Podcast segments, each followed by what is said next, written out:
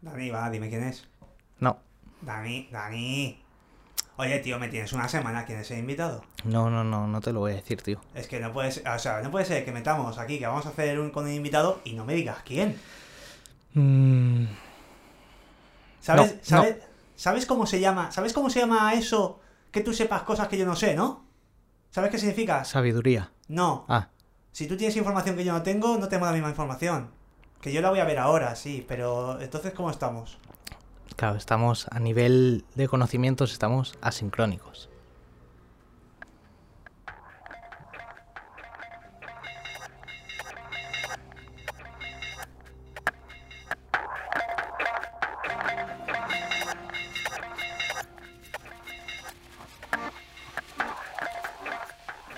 Bueno, bueno, ¿qué tal? Buenas tardes.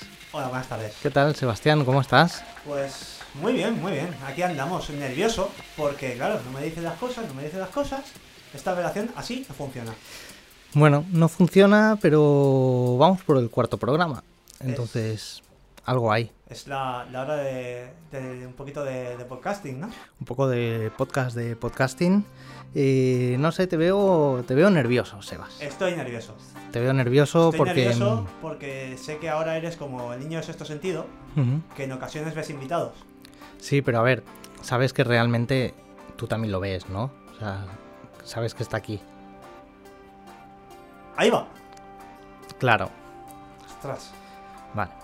Bueno, pues em, hoy efectivamente tenemos el primer invitado del podcast. Bueno, primero de todo, gracias a, todos por, por estar aquí una, una semana más. Si habéis llegado al cuarto programa es porque o bien nos conocéis o realmente es que hay algo en el programa que te gusta. Entonces, eh, si es cualquiera de las dos cosas, muchas gracias. Bueno, por conocernos no tiene mucho mérito, pero, pero gracias igualmente por aguantarnos. Sí, se agradece. Entonces, em, tenemos al primer invitado. El primer invitado, ¿cómo lo definirías, Sebas? Pues. Pues. mm, ¿cómo, ¿Cómo lo podríamos definir? ¿Cómo lo podríamos definir? A ver, a mí Es una persona que creo que estamos de acuerdo que nos ha marcado. nos ha marcado efectivamente ¿A a, los dos? Sí. Em, no sé, yo diría que es como un poco nuestro padrino, casi. Estoy bastante de acuerdo en esto. No mata caballos, que yo sepa. No. Pero bueno, también es un poco como. Pero como- mata egos, ¿eh? ma- puede matar egos, pero bien. O, cre- o crearlos. Bueno. O transformarlos. ah, Sí, como. Como, Como la energía. Como los estrenos. Y, mm, no sé, también es como un poco un sensei, ¿no? Un, un mentor. Es nuestro Shifu, que es como se dice en chino. Qué bonito, tío. Hasta, está hasta todo- aquí la clase de chino de. Ah, Increíble. Y, mm, y no sé, yo creo que mm, hay un sonido que, para presentarle que puede venir muy bien, que va a venir acompañado de, de una canción.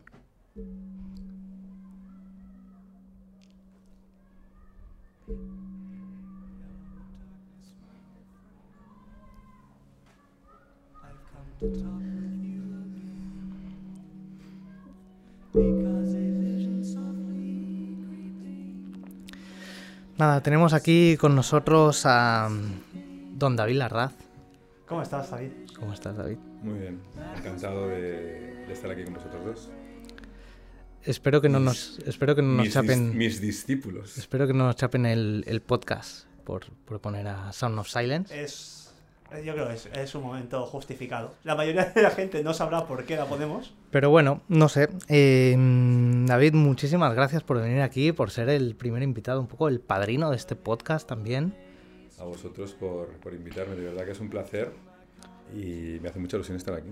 No, sé, no soy nada original diciendo esto, pero A nosotros nos sí. hace mucha ilusión que estés aquí. Eh, además, sabemos que haces semanalmente el podcast del podcast. Eh, tenemos la review semanal que dura más o menos como nuestro podcast. Más o menos. Entonces, eh, muchas gracias David por ayudarnos a mejorar constantemente. Eh, nada, bueno, agradecimientos aparte, etcétera, etcétera. ¿Qué tal, David? ¿Quién, quién, quién eres, David? ¿Quién eres? ¿Qué, ¿Qué haces aquí? ¿Por qué marcaste nuestra vida? No sé si, o si nos quieres definir tú desde tu punto de vista. sois Simon y Garfunkel, de ahí viene, de ahí viene esta sintonía, porque erais eh, dos alumnos que estáis siempre juntos, teníais muchísima conexión, fíjate hasta aquí habéis llegado a hacer un podcast Y yo, que me da por bautizar a la gente y decir cosas a la gente, eh, a los alumnos, los bauticé como Simon y Garfunkel y de ahí viene todo esto. Entonces yo, pues nada, soy un, un humilde profesor. En realidad yo no, no sé marcado para nada. Que nos ha marcado es Lubitsch, es Ford, es Hawks, es Walls, es Tarantino. perdón, perdón, perdón. Dani, ¿se ha mencionado a Lubitsch? Creo que procede, por favor. Yo creo que procede. De hecho, voy a acabar con la canción. ¿Por qué es esto? Esto es un gong. Efectivamente, hemos traído un gong. Un gong. Déjalo, te vas a Hemos, hacer tra- daño. hemos traído un gong a- aquí al estudio, por llamarlo de alguna manera, el aula donde estamos grabando. ¿Por qué un gong? ¿De qué viene todo esto? De cómo, cómo, cómo, ¿Cómo crees que se tiene que ver el cine clásico, David? O cómo lo creo yo, mejor dicho. No, no, eh, era para hacer la contraposición. Sí, sí, sí, sí, Que sí. me se, diga, tiene, se tiene que ver eh, bien, se tiene que ver eh, concentrado y, y bien. No sé. pero hasta el punto de hacer un ritual como hacía Dani. Un ritual, un ritual. No lo pillo, no lo entiendo. Dani, Bueno, ¿cómo yo- ves tú el cine de? Yo, mm, todo esto viene a que cuando yo veía las, las pelis de, de cine clásico decía que necesitaba como mi momento para verlas Ah. y entonces como que me ponía, bueno, David, que era un vacilón y lo sigue siendo, me decía, "Tú te- entonces te pones unas velas, ¿no? Para ver a Lubitsch y tocas el gong y te pones la máquina esta, bueno, el cacharro este japonés que cae el agua y tal. Jardín La Zen. fuente, la fuente. Un jardín zen. Eh, bueno, eh, hay algunos que escuchéis esto, seguramente conocéis a David, eh, David Larraz, bueno, gran profesional del, del sector audiovisual, ayudante de dirección, director en ciernes, constante. Y, eh, y humilde, no te olvides de y- humilde. y humilde, y Es humilde. una es una todo. característica que, Sobre todo, sobre que me todo. define mucho. Eh, no sé, David, ostras, es que eh, podríamos hablar de muchísimas cosas. eh, no sé por dónde empezar. Eh, ¿Quieres hablarnos de ti? Mira, yo tengo aquí una pregunta que obviamente nosotros ya sabemos lo que es, pero ¿qué es un ayudante de dirección? ¿Y por, y por qué, David, por qué? ¿Quién te mandó a ti escoger el camino del mal que yo posteriormente seguí? Es una pregunta que no, no me han hecho nunca, fíjate. Que- Fíjate. Yo que trabajo de ayudante de dirección, bueno, pues, no sé cómo definir eh, ayudante de dirección. Yo soy ayudante de dirección y también eh, profesor.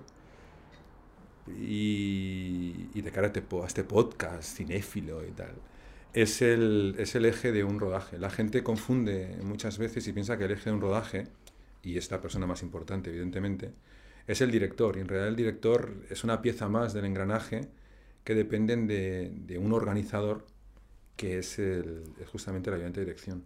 Es una pieza prácticamente insustituible, prácticamente nadie es insustitu- insustituible, pero es el, el organizador del rodaje. Sin el ayudante de dirección no, no se sabe qué plano se va a hacer, no se sabe eh, qué se va a hacer al día siguiente, no hay una preparación, las citaciones.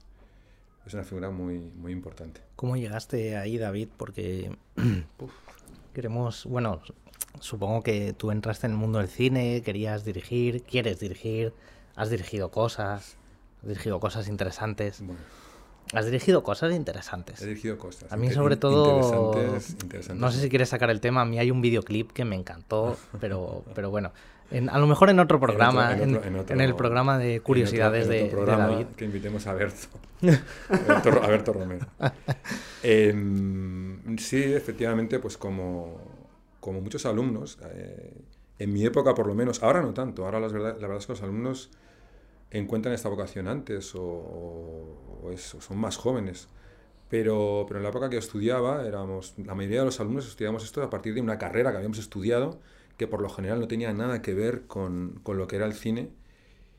Y bueno, también porque realmente eh, tú querías estudiar cine y bueno, pues, como si querías ser astronauta, ¿no? O sea, que decir, ¿dónde, ¿dónde está la escuela de astronautas? O sea, ¿Me explico lo que quiero decir? Ujú. O sea, no, no, no sabías dónde meterte, entonces hacías tu carrera, de repente habías escuela de cine en algún sitio, te apuntabas y bueno, pues eh, hacías pues eso, pues tus cortos, tus cosas, y de repente te das cuenta de que a través de profesores puedes acceder al mundo profesional, cuando tú ya eres un profesional de otra cosa.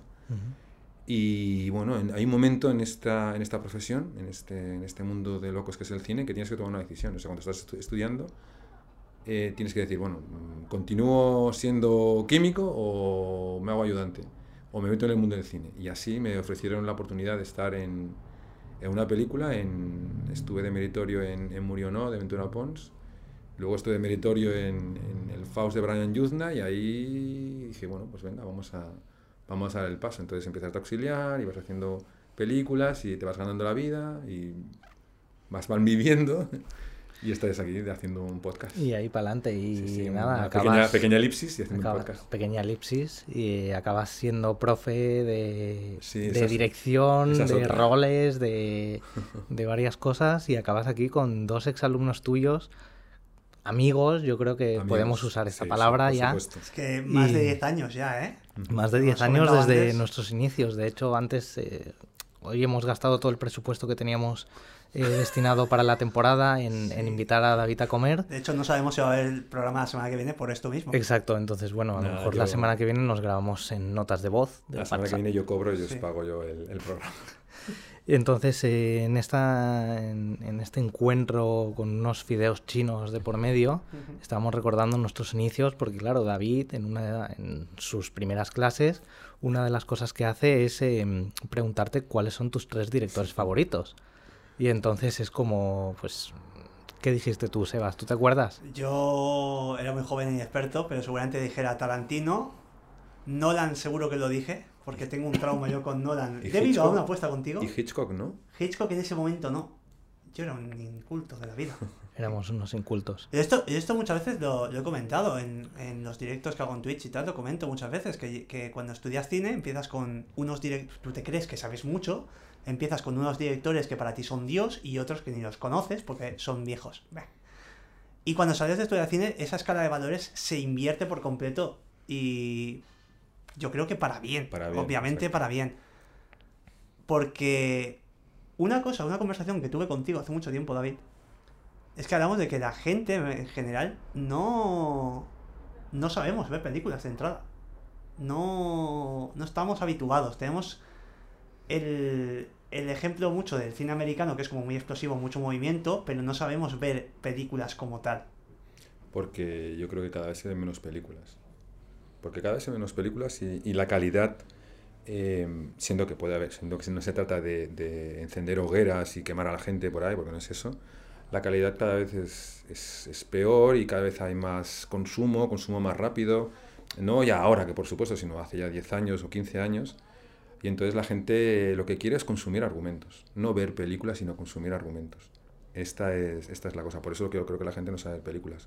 Obviamente yo no digo, yo no hablo, cuando hablo de esto no digo ver películas, parece que estoy en una clase. No hablo, no hablo de, ver películas eh, como las podemos ver nosotros en clase, que analizamos, reflexionamos, paramos las... No, no, un espectador no puede hacer eso, un espectador está viendo la película y está, y está recibiendo todo, pero sí que es verdad que ni, ni siquiera desde, desde esa pasividad como espectador, la gente hoy en día le, le cuesta ver una película. Lo que, lo que consume es el argumento. O sea, si el argumento es, es divertido o está bien, la película puede estar filmada de la peor forma posible que va a gustar, seguro. Mm. Y si el argumento no está bien, no es una película más intimista, pero tiene unos planos chulos, una buena composición, la película no va a gustar. No va a gustar, seguro. Es un, es un 100% Es, es- de, de- de acierto. eh, Guillermo del Toro decía en una, en una entrevista que hicieron hace un par de años que, que es curioso porque de un cuadro tú ves un Van Gogh y la gente dices, ¿qué es el cuadro? ¿no? Dices, pues es una habitación. Pero la gente no habla de un cuadro como es una habitación. Habla del trazo, habla de la luz, Mm. habla de la pintura. En cambio del cine sí que se habla en términos de, pues esto es una historia de esto. No se habla de la luz, los- la composición los encuadres. Porque no saben. Es por- no, no, de verdad, pero porque no existe una educación, no por nada más. Eh, el cine es muy inmediato. Vuelvo a decir, parece que está haciendo una clase. Era un podcast muchísimo más animado. ¿eh? Esto, ya he llegado yo y ha sí, llegado, sí, no, es ha que llegado el momento cultural de David Hoy todo está ganando un peso, peso, peso. Ahora, Pues- ahora, estoy- ahora cambiamos un poco el, ritmo. Pues realmente no, es, es eh, lo explica Ernesto Sábato, lo explica en un libro muy bien, es decir, la gente eh, no se atreve a opinar, Na- nadie eh, que esté viendo una operación, si es que se puede, y se puede acceder a ver una operación quirúrgica, nadie opina de, ay caramba, el, el médico el bisturí no lo ha puesto en ángulo recto y tal, vaya corte ha hecho más raro. La gente no opina eso porque no sabe. Sin embargo, de cine, como es fácil de ver, como tiene un- es- es muy accesible, la gente opina y cree que además tiene la razón y tiene su gusto. Y la- toda opinión es respetable. Pero también habrá que valorar las opiniones. ¿no? Podríamos decir que hay tantos, tantos directores de cine como igual que hay entrenadores de bar, que todo el mundo sabe lo que tiene que hacer el equipo. Sí, hombre, sí. Lo que pasa que el comparar el cine con el fútbol es un poco, es una comparación un tanto gruesa. No, además, perdonadme, ¿eh? pero en este podcast no hablamos de fútbol. Ahí, la red flag. Eso, eso lo escuché. eh, deciros que no estoy de acuerdo, y es una opinión igual de respetable, pero creo que el fútbol, y más a nosotros, por ejemplo, nosotros tres y mucha más gente de plato, eh, es algo que nos sirve muchas veces como referencia para explicar cosas. Sí, sí. La Como, clase- como la- por ejemplo la una clase, de, espacio, de espacio con Messi en con el Messi, 6-2. No, en el 6-2 no, en el 5-0. ¿En el 5-0? En el 5-0. que fue más humillante todavía. En el 5-0 en el, en el camp.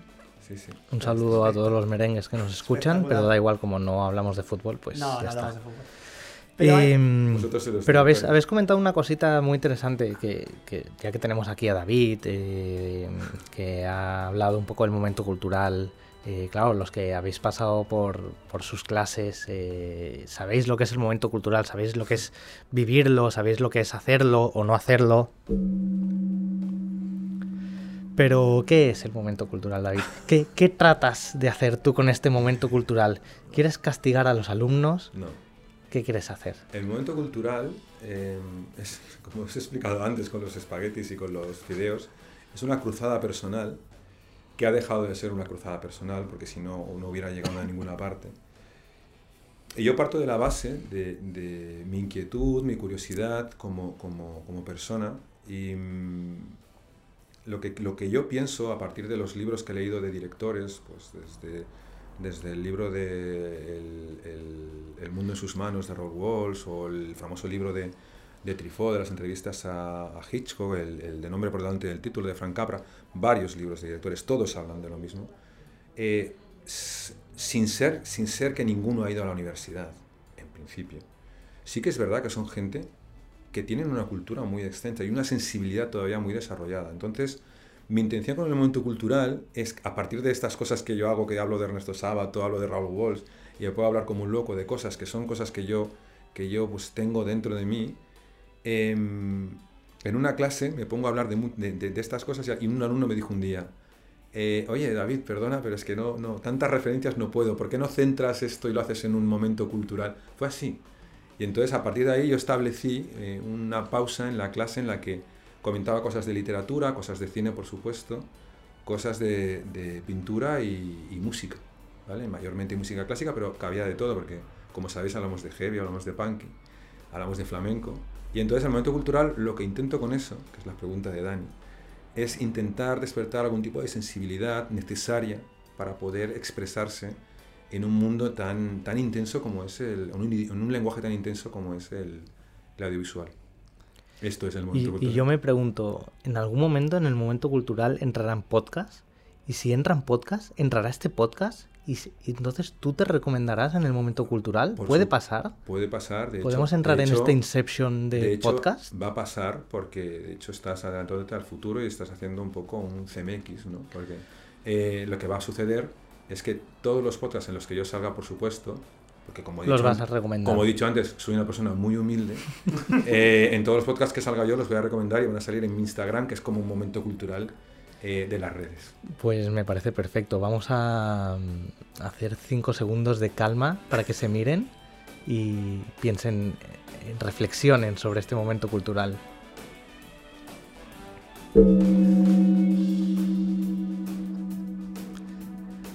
Me encanta porque voy a traer el gong más a menudo porque lo he tocado tres veces y se, y se mueren de risa. Da mucho dos. juego, da mucho juego.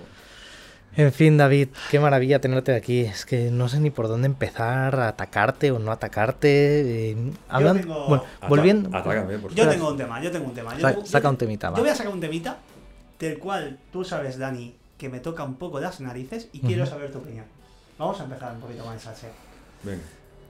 ¿Qué opinas de... Bueno, ¿qué opináis en general? Ah, Porque a mí me da mucha rabia.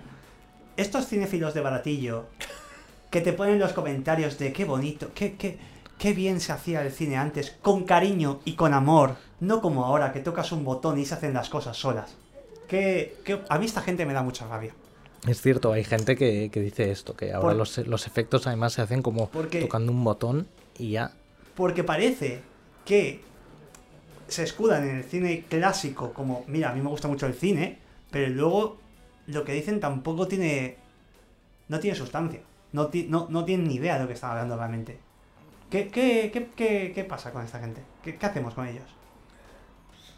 Se les... De- no, hombre, de- dejarlos, evidentemente, porque todo el mundo tiene derecho a, a opinar y a decir lo que, lo que sea. Yo entiendo lo que dices y puedo llegar a compartir la idea base, pero también los comprendo. Es decir, pasó algo muy parecido cuando se pasó de- del mudo al sonoro.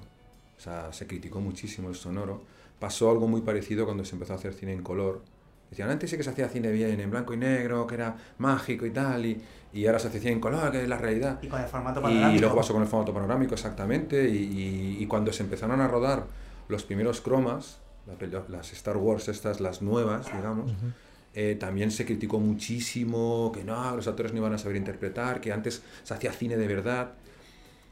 Eh, Yo hay una película que pongo de ejemplo siempre con respecto a este tipo de cine y, y bueno, eh, en el cine se trata de encontrar la verdad, sea con un croma, sea en realidad. Entonces yo pongo el, el Mad Max de, hablo del Mad Max de, de George Miller, bueno, siempre todos son de George Miller, el último, ¿vale? el de 2015. Fury Road. Exacto, exacto. Es una película hecha mayormente con, en escenarios reales, con, con camiones reales, con hostias reales, todo es muy real. Y esa película a mí no me parece una película muy brillante, no, no más brillante que los primeros Mad Max, por ejemplo, que es también a mí George Miller me parece un director muy interesante. Pero sí que es verdad que de alguna manera se nota en esa película que transpira verdad. ¿Me explico lo que quiero decir? Es decir, todo se nota que, que es como muy real, no deja de ser cine, se corta en un momento determinado, el camión se la pega y es un especialista, ¿vale?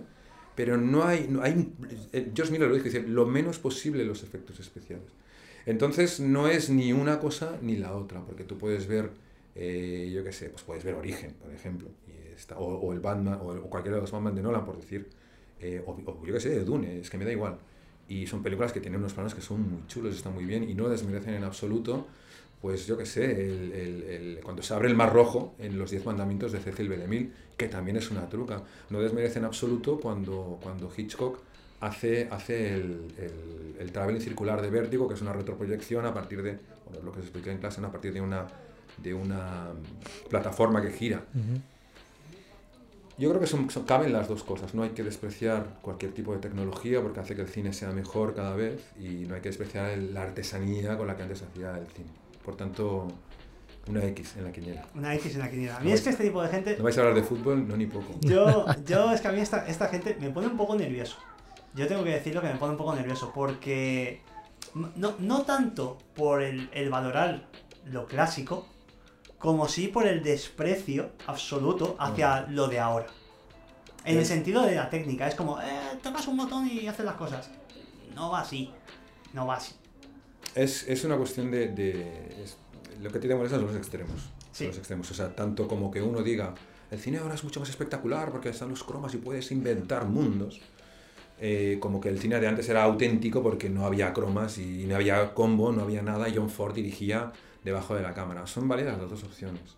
Las dos opciones, es decir, ya te digo, 2015 me parece, me parece un, un buen ejemplo.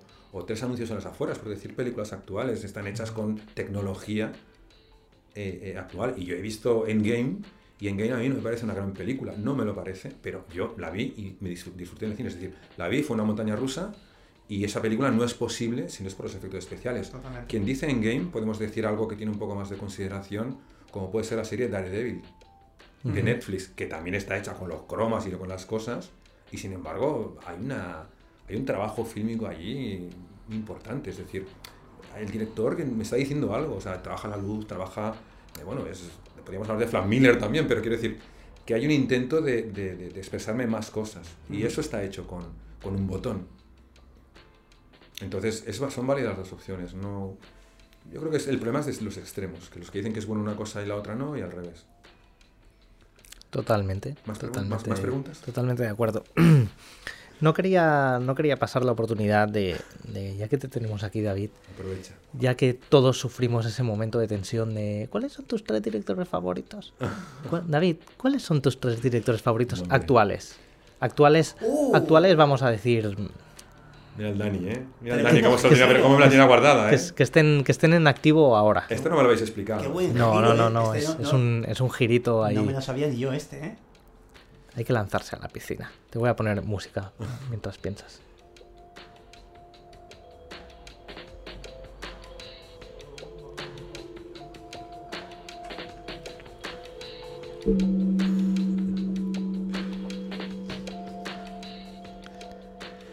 Bueno, Bueno, aquí estamos de vuelta, no nos hemos ido. pues yo diría, y os va a sorprender el primero, pero diría, diría Tarantino, ¡Oh! actual. Maravilloso. Sí, Actual. digamos, digamos decir, que, Tarantino, que tengan la carrera en activo. ahora mismo. Tarantino, eh, cuando yo os daba clase a vosotros hace 10 años, para mí era un director, y ahora es el mismo director, con un estilo similar, pero mucho más depurado, mucho más elaborado, Sí. mucho más asentado, mucho más maduro. ¿Vale? A mí Tarantino ahora yo reconozco que me gusta mucho y digo, no me parecen sus películas redondas porque ninguna película en realidad me parece redonda como puede ser El hombre, mató a Liberty, eh, el hombre que mató a Liberty Balance. Pero bueno, Tarantino está, está francamente bien. Em, diría Damien Chazelle, porque las películas que he visto de Damien Chazelle, eh, las cuatro pelis, o sea, es- están, están bien. Quizás el- el- la del primer hombre es quizás la más floja, quizás es la que más, más, más agobia, porque justamente no puede tirar de algo que a él le encanta y se nota, Ujú. que es el mundo del jazz Sí. y el mundo de la música. Sí, está muy imbrincado en las películas de Damien Chazelle, pero, pero en general hace un, cine, hace un cine muy interesante. Y el otro os va a sorprender, o no, quizás no, pero de directores interesantes actuales, eh, Robert Eggers o Eggers o como se diga. Es decir, las dos películas que ha hecho están bien, o sea, están bien. Lo he comentado, creo que era con vosotros, era, o, o en la- o en clase, no me acuerdo. Eh, hay un director actual que se parece muchísimo, sí que lo, comentado con vosotros, que, era Ari, que es Ari Aster, que es un director que también trabaja las formas muy bien, pero creo que Robert Eggers está más hecho como director. A mí, yo tengo ganas de ver, no tengo, si, si Ari Aster saca una peli, pues seguramente la acabaré viendo. Ujú. ¿vale? Que ver si continúa lo que plantea en Midsommar o en, o en Hereditary.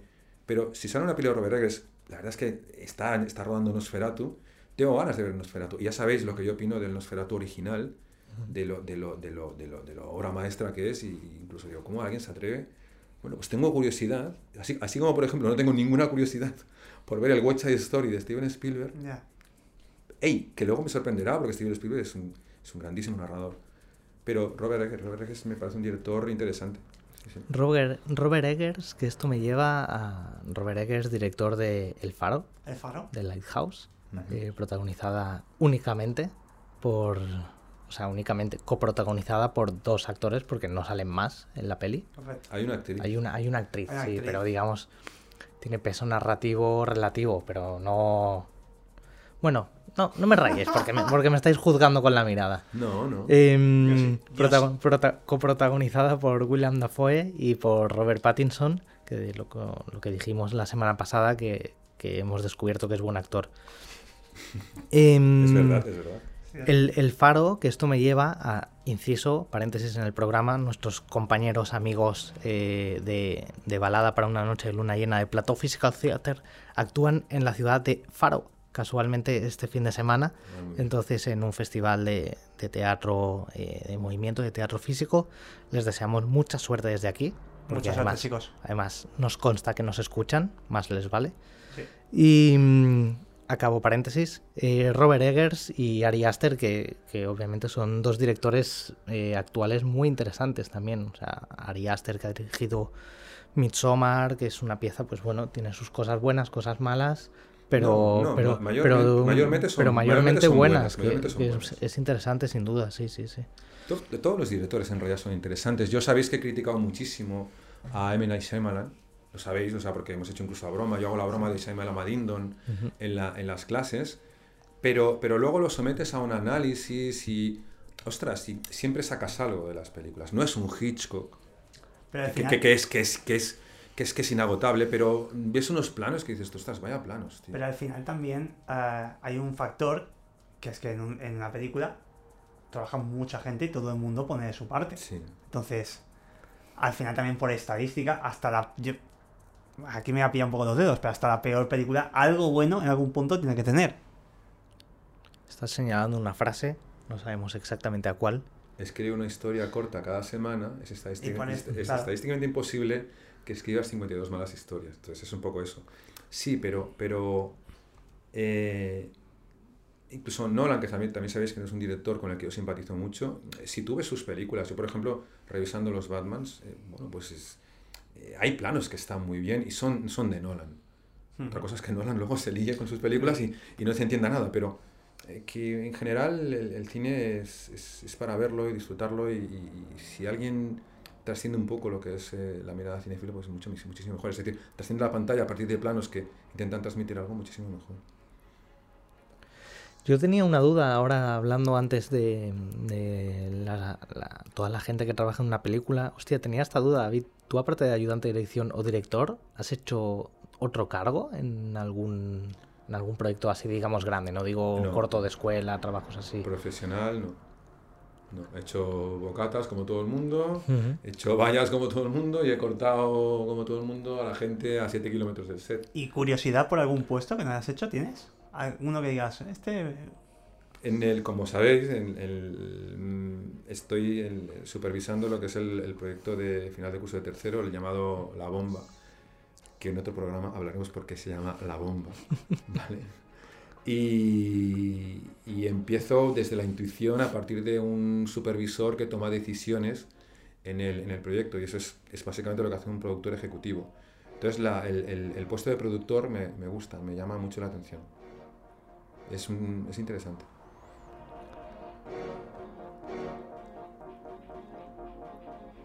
No sé por qué le he subido aquí la música Joder, dramática, drama, ¿eh? pero El- bueno, El, el puesto de productor. Por, chan, por chan. ca- por cambiar, por cambiar Por de, cambiar, de- sí, por cambiar de tema. estamos, Sí, estamos- porque estamos, estamos parece, parece un programa de la serie. Sí, estamos como muy... estamos, sí, hasta es- yo estoy Es serio. el Carlos sí, sí, sí, Alsina sí, sí. Y, el, y, el, y, el, y el Francino preguntándole al invitado de turno. Sí, Estoy- sí, sí, estamos, sí, sí. estamos muy serios. ¡Ey! Que me parece muy bien. A mí No, no, joder, me estáis es haciendo que, estar muy o sea, cómodo. nos hemos puesto aquí súper serios todo y estoy sí. aquí que no puedo ni respirar. Lo- Fíjate que se, Dani- podía, se podía escuchar esto a la una de la madrugada. Sí, sí, tranquilamente. 100%. Para ir a dormir estaría perfecto. Fíjate, fíjate que Dani no está agobiado con las secciones, que siempre está muy agobiado.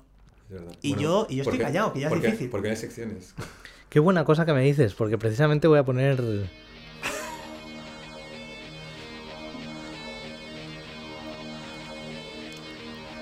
A ver. Vamos a cambiar de tema, David. Ya te hemos escuchado un poquito. Vamos a, vamos a llevar un poco esto a nuestro terreno. Porque esta semana, como ya sabéis, eh, se ha estrenado, bueno, como sabéis, o, o a lo mejor no lo sabéis, pero si no os lo digo ahora, se ha estrenado Hawkeye. Que es Bueno, sí, si no lo sabe, igual es que no tiene internet. Halcón. es un, es un, iba a decir, es un director japonés. Podría serlo. Que lo pronuncias en un inglés. Es- en es el en extremo- inglés de, de Hospitalet. Es el extremo derecho que juega con Iniesta en el, en el, En el, sí, en el en el Vissel Kobe, Vissel Kobe, pero no podemos hablar de fútbol. Vale. Eh, entonces ha estrenado Hawkeye, que es eh, la nueva serie de Marvel, eh, Ojo de Halcón, para los que no entendéis mi maravillosa pronunciación. Que servirá de presentación para Kate Bishop, Para Kate Bishop, la efectivamente. del nombre de Ojo de Halcón. Ah, porque Ojo de Halcón no es el nombre de un personaje, sino es el nombre en clave, ¿verdad, Sebas? Me encanta que lo digas así cuando sabes que esto mismo te lo expliqué yo. Me lo explicaste ayer, porque yo no tenía ni puta idea, obviamente. Yo tampoco. Sí, Pero ojo, bueno. Ojo de Halcón no es el nombre del personaje, es Ajá. como. Es como.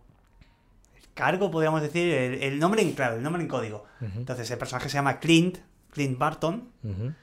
Y la serie de Hawkeye va a servir para presentar a Kate Bishop, que va a ser la heredera del nombre de Hawkeye. Eh, Marvel, todo de un CM ahora mismo se encuentra, aparte de esta vorágine de plantear el multiverso y toda esta movida, está haciendo un relevo generacional de sus personajes. Entonces, ya en Black Widow se nos presentó a Yelena Belova, que va a ser la nueva Black Widow, y ahora en, en Hawkeye, que por cierto, pequeño dato, Yelena Belova aparecerá en la serie, ¿eh? Esto se sabe. Oh, es verdad, es cierto. Entonces, Tenemos ahora... ahí a Florence Pugh. Florence, Para mí es catalana, es Florence Qué Puig. emoción, qué emoción. Florence Puch, ¿eh? Puchantic. Para mí es catalana. No voy, a, no voy a poder dormir de la emoción. Sí. Menos mal que me lo has dicho. Sí, sí, si no- sí. Hemos pasado Estoy- aquí estoy de hablar deseando- de, deseando ver de Raúl Walsh a, Eh, a sí. Hawkeye, ¿eh? ¿Qué te Pero- parece, David? David se quiere ir ya. Se está Se está levantando. Yo creo, yo creo, yo creo que se- ahora es el momento en el que yo puedo estar callado se- y, y tocar el gong. Se está levantando ahora mismo David. No, David, no te vayas. No, no, aquí lo tenemos. No, no, pues, simplemente es eso, es una serie que va a servir para presentar el relevo de, de Ojo de Halcón. Y ya está. Eh, está más o menos inspirada en los cómics de- de- del personaje que hizo David Aja, eh, dibujante español que trabajó en. Marvel. Y bueno, habrá que ver. De momento hizo dos capítulos puestos, o sea, puestos en, en Disney Plus o Plus. Disney Plus. Plus, Please, Disney Plus. Disney, please. Y poco Disney- más de momento. Disney Please, haz algo bueno, ¿no? Disney Plus. host- Bueno, hacen de Mandalorian. Sí, Mandalorian está guay, está guay. Haremos un especial de Star Wars. Sí, En pues, algún momento. O nunca. Porque, Pero porque bueno. Star Wars, creo que no se ha dicho nunca todavía que Star Wars no se ha hecho nunca un especial de Star No, Wars en nunca, la nunca, historia. nunca. Ni se, ha hecho, ni se ha hecho especial de Star Wars, ni creo que jamás se ha explicado lo de que Star Wars destruyó el cine, ¿no? Se cargó el cine. Que esto, Oh. Sí, igual. Sí, que está explicado en mis clases. es- Ya, ya, ya, no, sí es. Pues em, otro... ¿Os puedo- otro... os puedo- Ah, perdón. No, no, ¿Os puedo hacer- adelante. ¿Os puedo hacer una pregunta a vosotros Sí, que sí, sois claro, por favor. fans de Marvel? Sí, sí. ¿Podéis explicarme eh, por qué las series de Marvel, eh, pensamos en Daredevil, en Jessica Jones, en, en- en Luke Cage, en El Castigador, en The Punisher, o esta, o ahora van a sacar el, el- ¿cómo se llama? El Caballero Luna, el, Moon Knight. el Moon sí. Knight, o el, ahora el Hawkeye, este. Sí. Eh, ¿Por qué se hacen de personajes secundarios? ¿Os habéis dado cuenta de esto? Es decir, Sí. Daredevil no es un, un superhéroe de Marvel de los poderosos, está muy bien, y sobre todo a partir de lo que fue Frank Miller. Pero no hay una serie de Spider-Man, y yo digo Spider-Man porque soy de mi generación. Ah, No, hay, y no hay una serie de. Ni siquiera ha habido una serie de Superman canónica. ¿Me explico? Es decir, ha habido el. Ya, en- el, DC, sí. el Smallville. El este, Smallville. Tenía, que, Smallville. tenía que salir el Smallville. Hostia. 800 Lois y Eh, Clarks diferentes. Exacto, pero no había una serie canónica, es decir, no hay un Iron Man en serie, no hay un Spider-Man en serie, Bueno, Spider-Man en serie lo va a ver ahora, ¿eh? ¿sí? Van a hacer una serie de Pero de, animación. de dibujo, ah, de animación, De ¿verdad? animación, De animación pero- también han hecho de Batman. Pero es de animación, pero va a contar, o sea, pero es el Spider-Man de Tom Holland días, o sea, hasta pero, que conoció Pero es, a... pero es animación, Ya, ya te- entonces no me, no, me, no me sirve.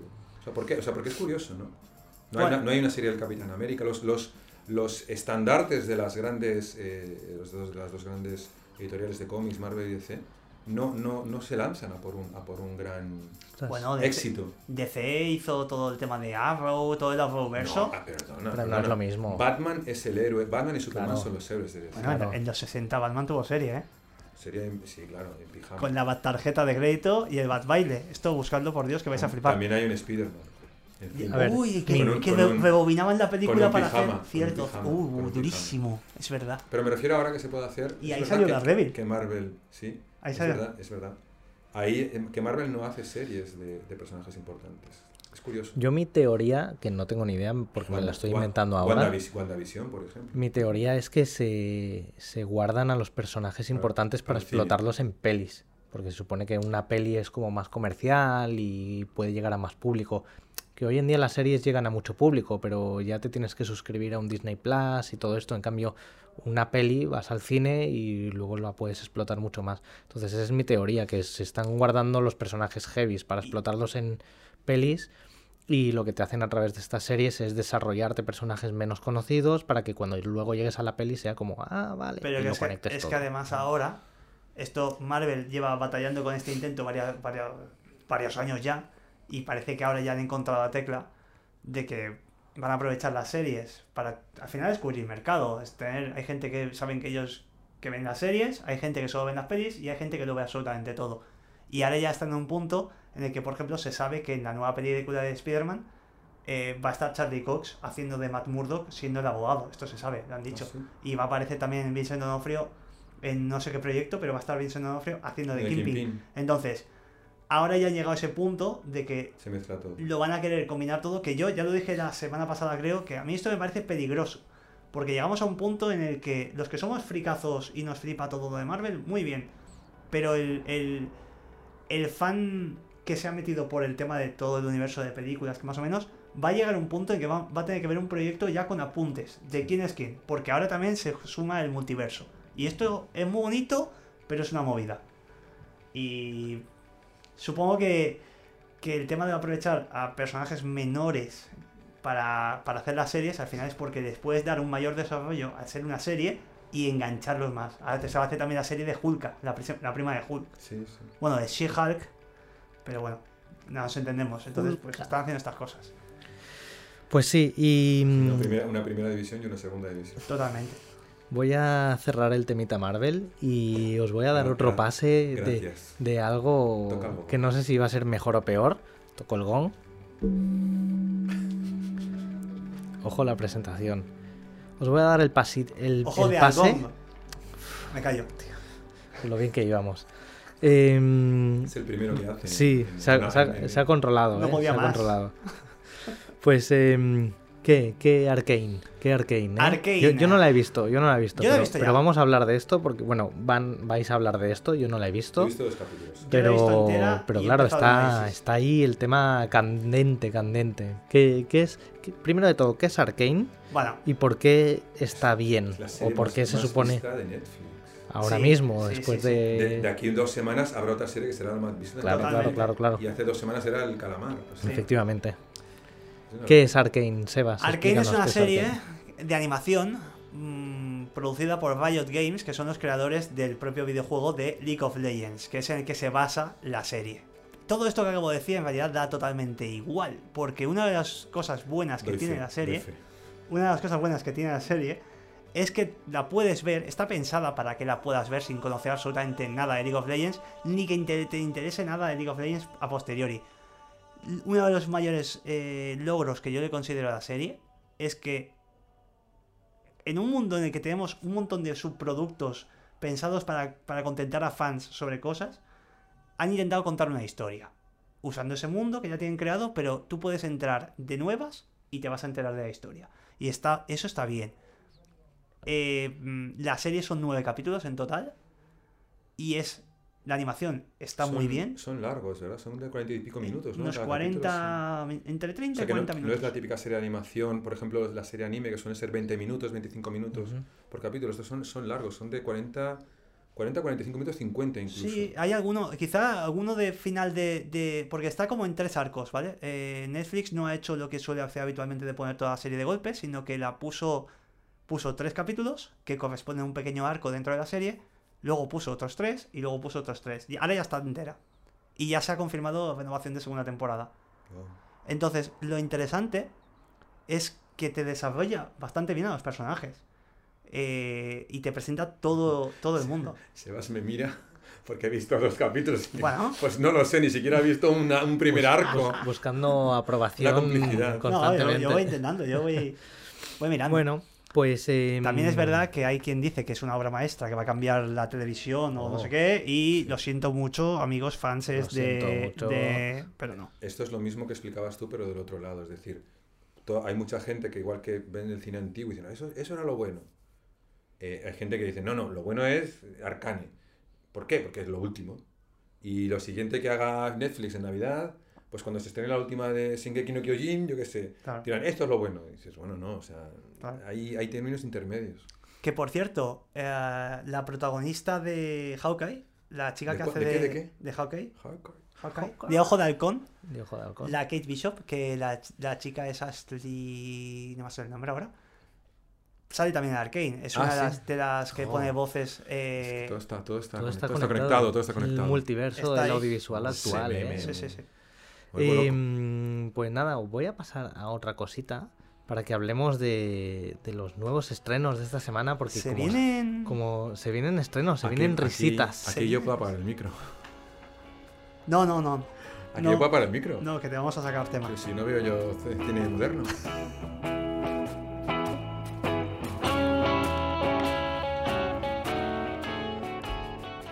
gusta el folky este, ¿eh? Me gusta, me gusta. El, fo- el folky. El folky, el folky. ¿Qué es como folk. Folk- el folky. folk. Bueno, da igual, ya te lo explicaré en un- ¿Eso cuando no es hagamos un lo que podcast. hablas a distancia? El No, folky. no, no es eso. Es el segundo, es el segundo. Joder, macho.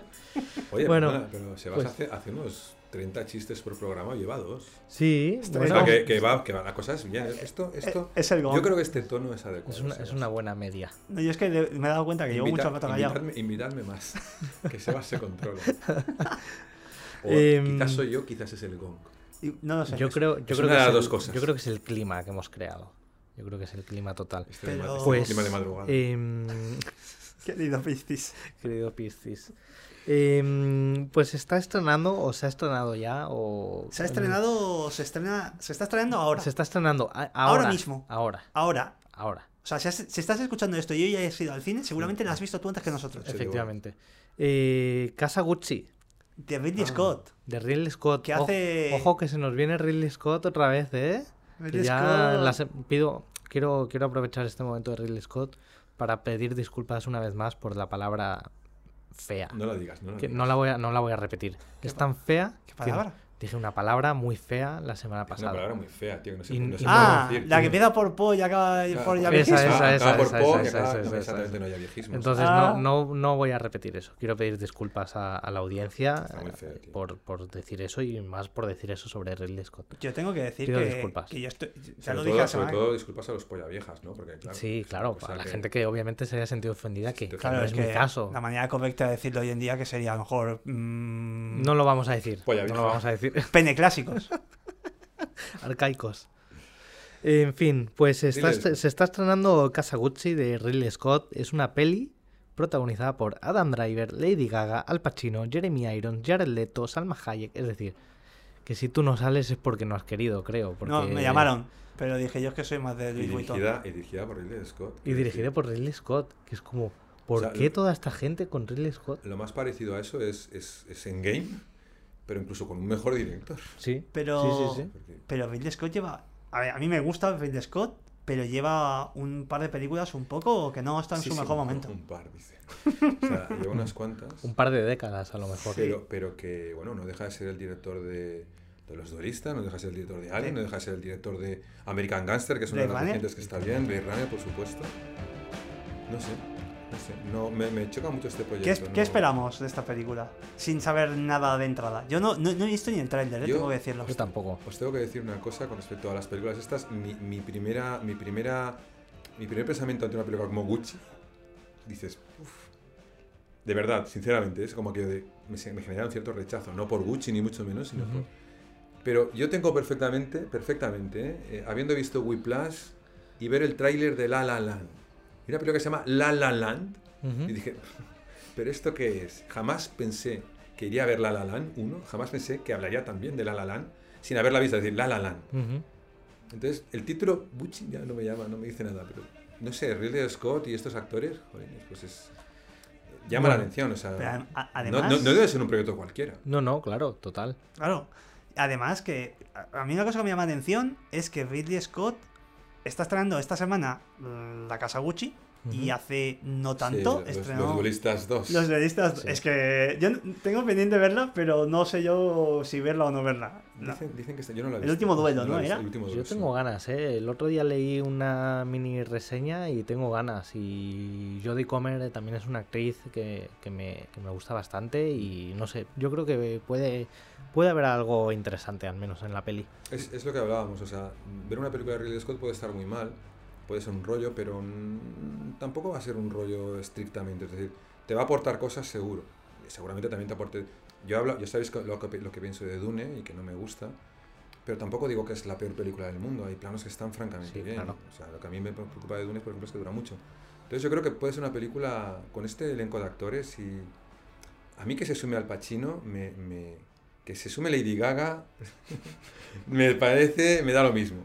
Es más, me parece una cosa de agente, pero que estén todos estos, que esté Adam Driver, que esté Al Pacino, Jared Leto, o sea, Mm.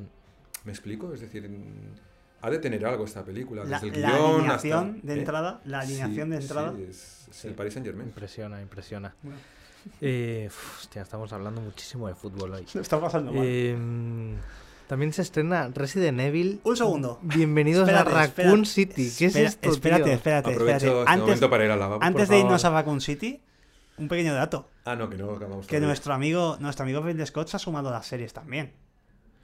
Serie de Oh, Alien oh, quiere oh, hacer. Ah, sí, es verdad, es verdad. Y serie, serie de Blade Runner. Sí, sí, sí, sí, sí, Por- lo he o leído, sea, lo he leído. Lo leí, lo he leído. Ridley, Ridley, Ridley, si me estás escuchando, yo solo tengo una pregunta que hacerte. ¿Ridley? ¿Era necesario? ¿Por qué? O sea, ¿esperamos algo aquí, alguno, de una serie de Alien? Dinero. Vale. Es dinero, pero ¿por Dinero. qué, qué- qué te crees? Porque, ¿qué, qué necesidad? Dinero. Seguramente Ridley Scott no la dirigirá, la producirá. ¿Qué necesidad tiene? Y están bien. Quiero decir, David Fincher no es un director consagrado. Ujú. ¿Qué, necesi- qué necesidad tiene de hacer House of Cards o, o, o Mindhunter. ¿Me explico? Es decir, igual hace bien. Sí, pero, Es decir, Hou- House of Cards of Mindhunter están, están pero, bien. pero mi punto, lo que a mí me intriga es. Porque, o sea, es como si de golpe, cogiéndote el ejemplo de, de Fincher, es como si de golpe dice, voy a hacer una serie del Club de la Lucha. ¿Por qué? ¿Para qué? ¿Qué necesidad hay? Pues para, para saber cómo se llama Edward Norton, por ejemplo. ¿Cuál es su nombre de verdad? na- narrador, según los créditos es narrador. sí, sí, sí, sí, sí. Pues eh, mira, no sé si hace falta que hablemos del estreno este de Resident Evil. Eh, bueno, di, di para qué sirve. muy este. fácil. Yo, Di- voto no. Di para- di para qué es sirve, muy Sebas. sencillo. Es un intento de rebotear, es decir, de volver a lanzar la saga de películas, intentando ser más fiel a los videojuegos. Eh, sinceramente, no os voy a engañar. eh, no me acuerdo ni del nombre Ah, del ya- director. Ya, hay pelis de Resident Evil. Sí, sí, sí. Sí, Son ah, de la, la de la Mila la de la Jovovich, exacto. Pues estas intentan ser más fieles a los juegos, pero el director encargado de hacerlas eh, creo que no tiene peli buena, siquiera. Ves el tráiler y lo único que ves son planos iguales que los de los juegos, en plan, eh, eh, mira, mira, falta que salga el director en el tráiler moviendo los deditos diciendo, ¿has visto, has visto, has visto? ¿Has vi- He jugado juegos. Eh, ya me han filtrado porque yo tengo espías, o sea, tengo, Oh. tengo a los Tienes fuentes. tengo no espías puedes como, nombrar. como Sherlock Holmes. Tengo, tengo, Ah, tengo mendigos a los que les pago para que me vean cosas. Y ya me han dicho que es nefasta. Vale. Entonces, pues no sé, si queréis pasarlo mal o si queréis simplemente tenéis una parejita y queréis ser quinceañeros e irlos al cine a hacer cosas, pues ir a esa. que yo qué sé. Pues no, si tienes Animando una, a la si gente tienes a una hacer cosas, parejita, si tienes una parejita de quinceañeros y queréis ir a hacer cosas, mirad Paris, Texas. Muy bien. Enamoraos, Claro sí, enamoraos, haced el amor. Efectivamente. Y así, Y como, he tres dicho, y años. como he dicho esta mañana, como he dicho esta mañana, cuando tengáis el niño le ponéis David. Hostia. Pensaba que ibas a decir Travis. No, no, David. En honor a mí. Win, le ponen Win. Sí. Em, y también se estrena Lamb, que es Cordero en inglés. Es una peli islandesa protagonizada por Noemi, o Noomi No- Rapace. Noomi Ah, vale. Y bueno, he leído la sinopsis, tiene buena pinta. En Sitges ganó a mejor peli y a mejor actriz. Y en Cannes también recibió un premio, creo que incluso a mejor película original o algo así. sí, Bueno, sí. en Cannes en Cannes ganó, en Cannes ganó Titán, o sea que tampoco es garantía de nada. Bueno, claro, no- hoy en día no es garantía nada de nada ni de Cannes nadie. no fue que se levantaron a aplaudir Joker. Sí, sí, sí. Eh, bueno, Bueno, pues eso. pues. Y mm, a ver, yo ¿Y de qué va, Lam? ¿Se sabe de qué va? Eh, es como una De- de alegoría, de es como una, sí, es como una alegoría sobre la maternidad y no sé qué, porque es como, bueno, en fin. O sea, no es, no es, no es eh, de, de ciencia ficción, ni de terror, ni nada. Yo creo que tiene como ahí un punto thriller misterioso, extraño, islandés. sí. Entonces, eh, No, no, por, por eso lo preguntaba, porque la- hay series islandesas de estas del que están muy englobadas en lo que es el Nordic Noir ujú. y son interesantes, son, son interesantes. Hay una que se llama Lava, concretamente Lava, que no, no sé, sé- no soy incapaz de pronunciarla en, en islandés. Esto Dani, que está en Islandia, nos lo podría... O sea, en Canarias lo está petando decir- ahora mismo. Sí, Pero no, no, en serio.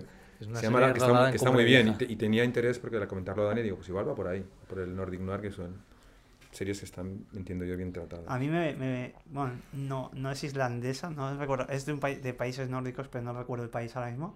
Me gustó mucho For Bridelsen, Sí, es, que es- da- danesa. danesa, que es The Kidding, pero la versión original. Y sinceramente yo la americana no la he visto, pero la original a mí me flipó. Sí, está bien.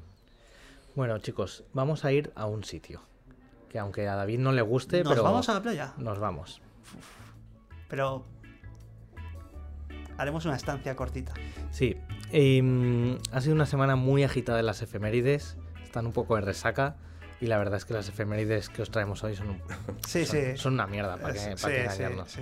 Ya, ya, ya suelen serlo. O sea, ha, Entonces- sido, ha sido la semana O sea, pasada, habitualmente es así, tampoco Es una la sección, la sección más odiada por David. eh, pero tiene sus entonces- fans. Tiene sus, tienes, bueno, pues sí, de, a lo Como- mejor de, como cua- dice el refranero español, hay gente pato. Hay gente pató. de cuatro oyentes que tenemos, a dos le gusta, entonces es al 50% de nuestra audiencia, entonces hay que contentarles también. Eh, Em, bueno, ¿sabes pronunciar este nombre, Sebas? Bueno, yo mira que rápido lo soluciono. Eh, bueno, para empezar, las efemérides esta Sebas- semana. Sebas sabe chino, por tanto, La- nada, nada se le puede Sé algo de cantonés, algo de cantonés. La semana pasada, las efemérides. Sé algo de cantonés y- Eh. y nadie. Ya está. O Es sea, y lo dice tan tranquilo. Es chino, es chino. algo de cantonés. Es chino, Nadie le dice que no. Cuando se He viajado, en el, he viajado en el tiempo. Cuando se tercie lo digo. La China popular. La semana pasada las efemérides era, era una fiesta, había un montón de gente en las efemérides, era, aquello era un- una locura. Pues esta semana es como una discoteca cuando está a punto de cerrar, ¿vale? Quedan, quedan los, los desparejados, quedan los restos. Entonces, ¿qué Bueno, tienen en común las efemérides y, Cana-. Canarias?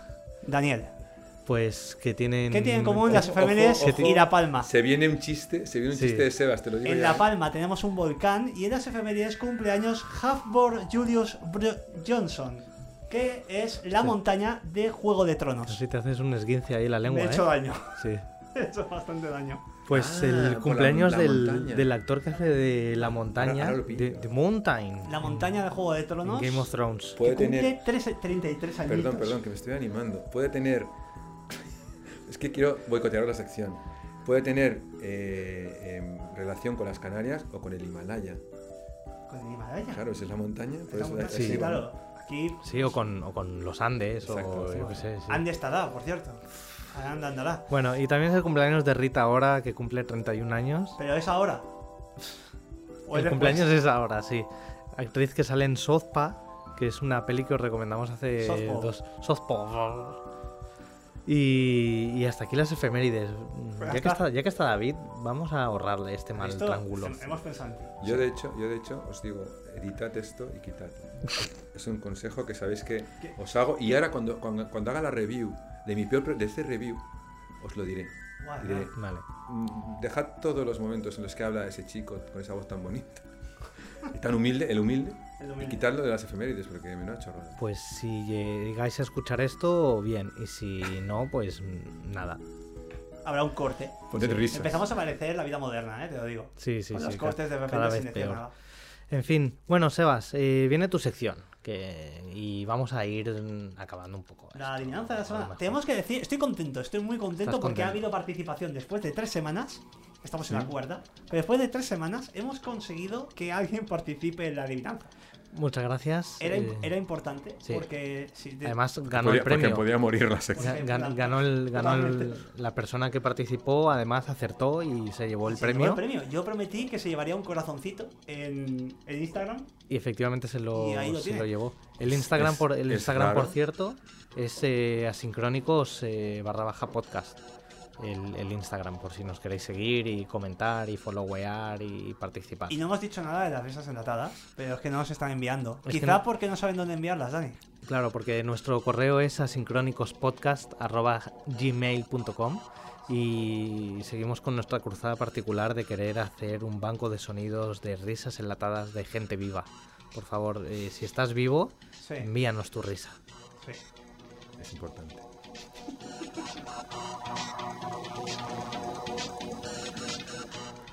Bueno, pues Sebas, eh, adelante. ¿Cuál fue la, la adivinanza de la semana La pasada? adivinanza de la semana pasada era eh, el título de la película en la que la chica que ayudó a Neo a parar un autobús que llevaba una bomba estaba a punto de morir en el espacio. La chica en cuestión Me era... causa, me causa gravedad ese, ese, ese, Oh, muy Dale bien, algo, dale algo, dale algo. Muy bien. Adelante. Efectivamente, muy bien jugado, David. la película era Gravity, interpretada por Sandra Bullock, que participó con Keanu Reeves en Speed también. Correcto. Y vamos con la adivinanza de esta semana.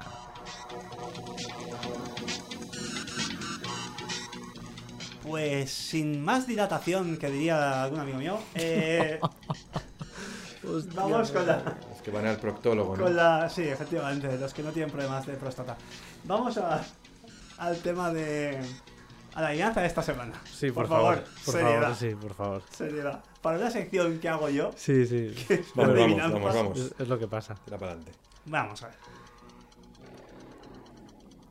¿En qué película una joven bruja de Nueva Inglaterra es secuestrada por varias personas que en realidad solo son una?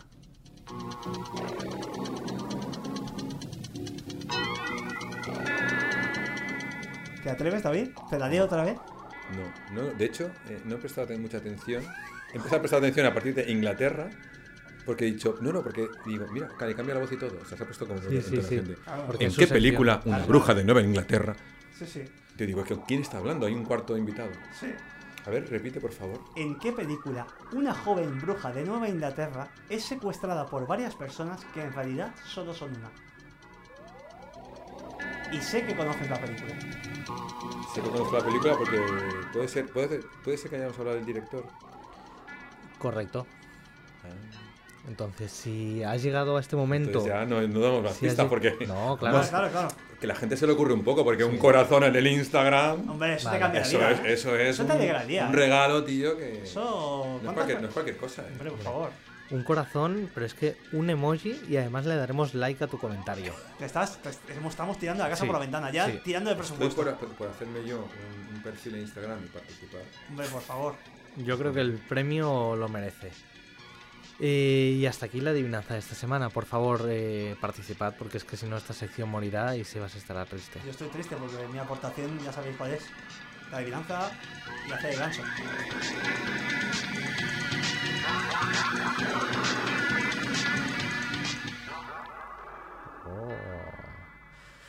Pues eh, creo que vamos a ir acabando, chavales. No sé cómo lo veis, cómo lo tenéis. Es la primera vez que le digo a David. Chavales, eh. Chavales, Venga, chavales, chavalada. venga, chavales. Venga, cha- venga, chavales. Vamos. Es que intento hablar como los jóvenes de hoy en día. Como los jóvenes. Claro, yo- como los jóvenes. Yo, como me he visto como un joven y esas cosas. Lo, entiendo, lo entiendo. Como, yo soy un vampiro. Sí, bueno, hay que intentar adaptarse a los nuevos tiempos. Eh, Sebas, ¿quieres decir algo, algún tema para cerrar el programa de ¿Algún hoy? tema para cerrar? Eh, sí, eh, no vayáis a ver Resident Evil, por favor. Vale, Ir a ver perfecto. otras cosas. Está la de Last Night in Soho en los cines. Ir a ver cosas interesantes. Id a ver Last Night in Soho, no como nosotros, que hablamos de cosas que luego ni vemos. Correcto. Eh, David, no tengo palabras para describir el tremendo placer que ha sido tenerte hoy aquí. Yo, yo estoy muy agradecido. Hablas ¿no? de placer ¿Tú, con esta música de fondo, en serio. tú, ¿Tú qué tal, Sebas? ¿Tú estás agradecido? Yo sí, estoy muy contento. Estoy muy- He estado muy nervioso, pero luego ha estado muy guay. Hemos estado muy nerviosos al principio, yo creo que se ha notado la tensión, Yo no, yo no. pero porque ha- hay mucho respeto de por medio. Lo que hemos estado es muy formales. Sí. luego, Nos Sí. hemos, luego nos hemos saltado incluso los tres, os diría. porque Yo también estaba un poco aquí a la Sí. expectativa de a ver Sí, qué me van a sí, hacer. sí. Y hemos estado muy formales al principio, insisto, parecía un programa de la SER Sí, sí. de madrugada. Pero O sea, como volverás otra vez.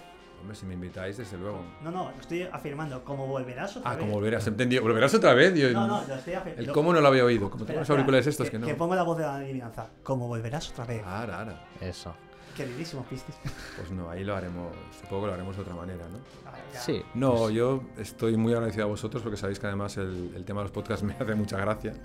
Lo he descubierto recientemente, muy recientemente, y bueno, unos dos años más o menos, y me parece un, un formato muy chulo, muy chulo. Y cuando vosotros me dijisteis que lo ibais a hacer, dije, hostia, adelante, sí, sí, está muy bien, está muy bien. Incluso yo dije, pues si queréis me invitáis, y yo, yo pidiendo. Sí, sí, bueno, te... y, y la verdad es que muy contento, muy contento de verdad de, de estar aquí.